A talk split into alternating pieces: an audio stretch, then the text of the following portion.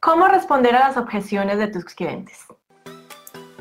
La verdadera pregunta es, ¿cómo ofrecer servicios de social media marketing como freelance o como agencia y entregar excelentes resultados a nuestros clientes mientras nos mantenemos al tanto de las nuevas estrategias y construimos nuestro propio destino, sin tener que competir por precio este es el podcast que te dará todas las respuestas para convertirte en un social media manager rockstar. Con ustedes, Alejandro Yaxidakis y Tatiana Ceballos. Objeciones tenemos todas las personas cuando estamos tratando de llegar a una, eh, a una empresa para que contrate nuestros servicios o para que eh, por lo menos eh, escoja nuestro presupuesto. Siempre va a haber objeciones.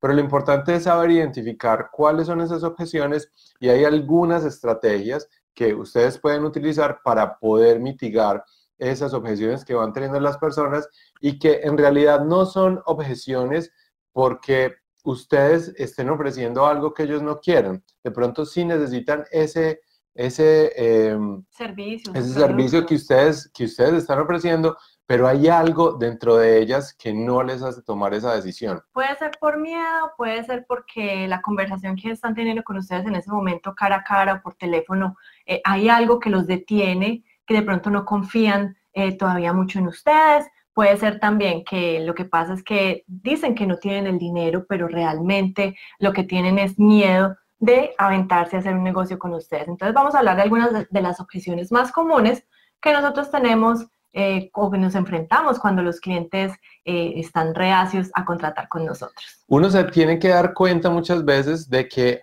hay objeciones que no son ciertas, que las personas le está diciendo a uno que no tiene el dinero, que no tiene, eh, que no tiene el tiempo para realizar lo que, uno, lo que uno está ofreciendo o que no tiene la disposición, cualquiera que sea, y uno a veces se da cuenta por el tono, por cómo las personas están hablando, que no es cierto. Hay unas objeciones que en realidad sí son ciertos, que si ustedes van a vender un proyecto que vale X dinero y ellos en realidad no tienen ese dinero, pues ahí es una objeción válida para ellos y ustedes pueden identificar eh, con preguntas si es de verdad una, eh, una objeción real o esa persona lo que pasa es que, como dice Tatiana, tiene miedo o no quiere tomar esa decisión. Entonces vamos a empezar con la primera. La primera y muy común es necesito tiempo para pensarlo. ¿Qué pasa ahí? Ustedes lo que le están permitiendo a esa persona es que ella vaya e investigue otras opciones. Eh, de pronto esa persona eh, es la primera cita que tiene con ustedes o de pronto quiere eh, hacer esa excusa para hacer que esas personas no volverlas a llamar, para crear ese espacio de tiempo y esa distancia para no, para no tener que confrontar la verdad de no querer eh, trabajar con ustedes. ¿Qué es lo que hay que hacer ahí? Primero que todo es encontrar la razón por la cual esa persona necesita tiempo. Necesita tiempo para pensar algo que nosotros ya le hemos, explicado, ya le hemos explicado cómo trabajamos, ya le hemos explicado los precios, qué se puede esperar de nosotros. Si esa persona te dice necesito tiempo para pensarlo, lo que puede pasar ahí es que primero es que le pidas eh, con otra pregunta, le preguntes qué es eh, lo que la está deteniendo, por qué necesita tiempo para pensarlo y si es así, cuánto tiempo necesitaría para poder hacer un seguimiento de, de obviamente, de esa contratación, si, si, si va a, a, tomarla o no. ¿Por qué? Porque cuando las personas tratan de salirse, así como así de, de la negociación, lo más probable es pues porque tienen miedo, porque tienen otros, otros proveedores también sobre la mesa que están tratando de comparar.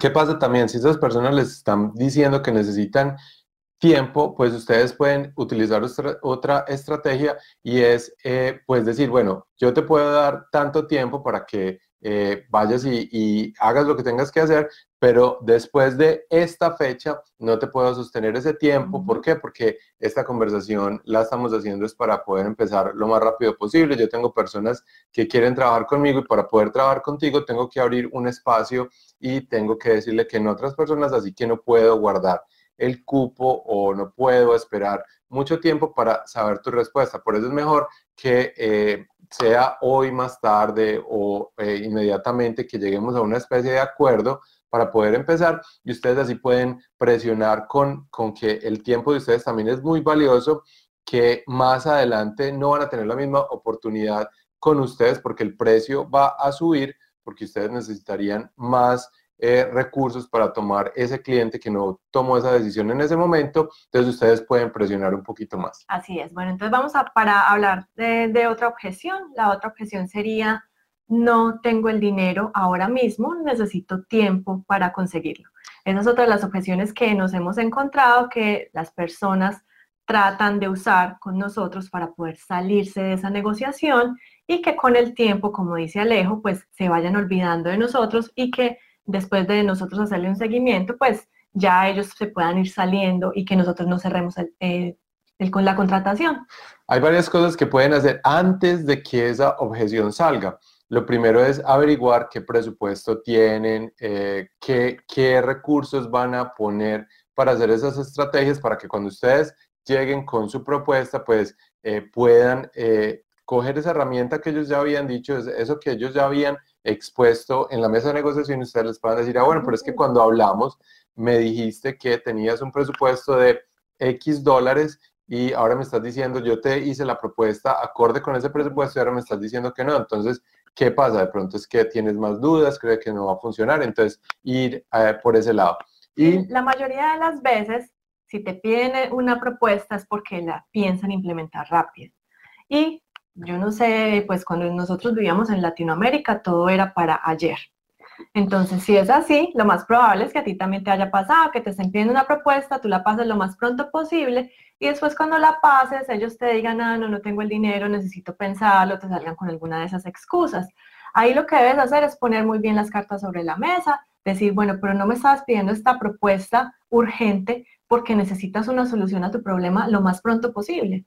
Y también se pueden eh, apoyar en cuánto les va a costar a ellos no resolver ese problema que tienen en sus redes sociales, en su, eh, en su estrategia digital, cuánto les va a costar ese problema, no, el no resolverlo y cuánto les está costando la solución que tú les estás mostrando en esa propuesta. Entonces pueden eh, primero averiguar de una vez si la persona dice, no, no tengo presupuesto para eso.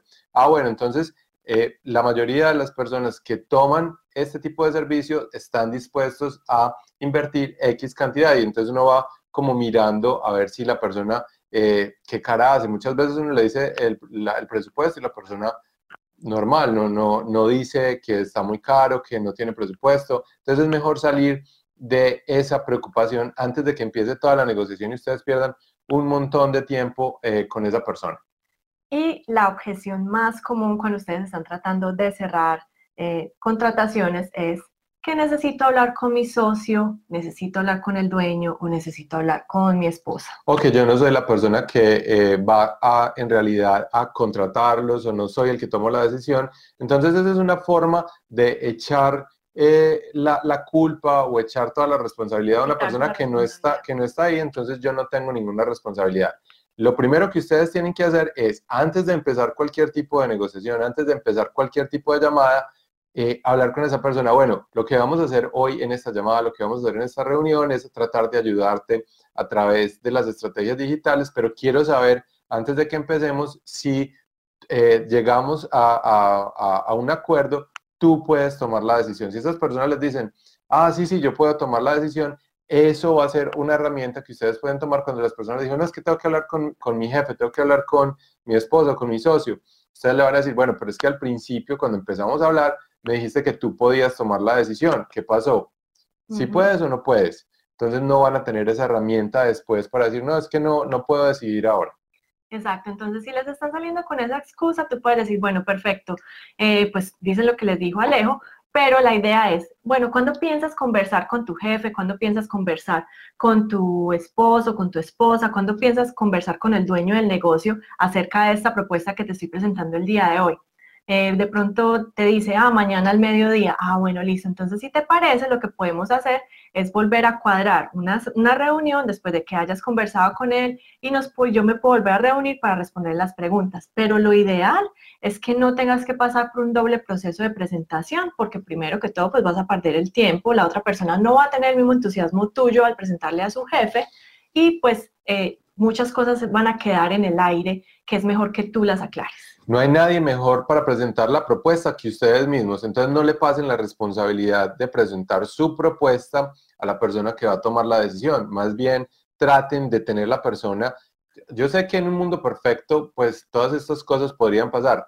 En, hay veces no se puede, pero entonces uno trata de tener todas esas herramientas en la mano para poder hacer eso y que las dos personas que van a tomar la decisión estén ahí y que no vayan a pasar la responsabilidad de la toma de decisiones a otra persona, porque la mayoría de las veces, y eso me, ha pasado a mí muchas veces cuando he sido eh, manager de, de, alguna empresa o de una agencia, uno puede tomar la decisión. Y si uno es el dueño del negocio y tiene un socio y eso va a beneficiar el negocio, yo creo que el socio no tiene ningún inconveniente en que uno tome la decisión. Entonces es más fácil echarle la culpa al otro como para distanciarse, pero por eso es muy bueno preguntar antes de, llegar a la negociación y empezar todo ese proceso para no tener que hacerlo dos veces.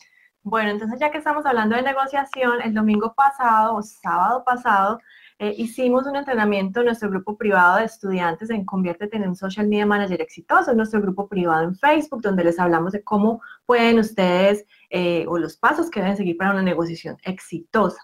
Esperamos que se unan porque todos los sábados estamos haciendo estos entrenamientos más largos, les estamos eh, tratando de ayudar más a ustedes en cómo manejar esas negociaciones, cómo eh, negociar con los clientes, clientes, cerrar esas negociaciones. Entonces esperamos que se unan a nuestro grupo. Les voy a dejar el link aquí en los comentarios. Y bueno, no siendo más, gracias a Ingeni, gracias a Montserrat, gracias Iván, gracias a las personas que nos están viendo el día de hoy. Si tienen algunas otras objeciones que les han resultado a ustedes, pues déjenoslas saber aquí en los comentarios. De lo contrario, nos vemos mañana. Bueno, nos vemos mañana y únanse ya a nuestro grupo VIP para que vean los eh, entrenamientos que hemos hecho hasta el momento y los próximos. hasta luego. Chao. Chao.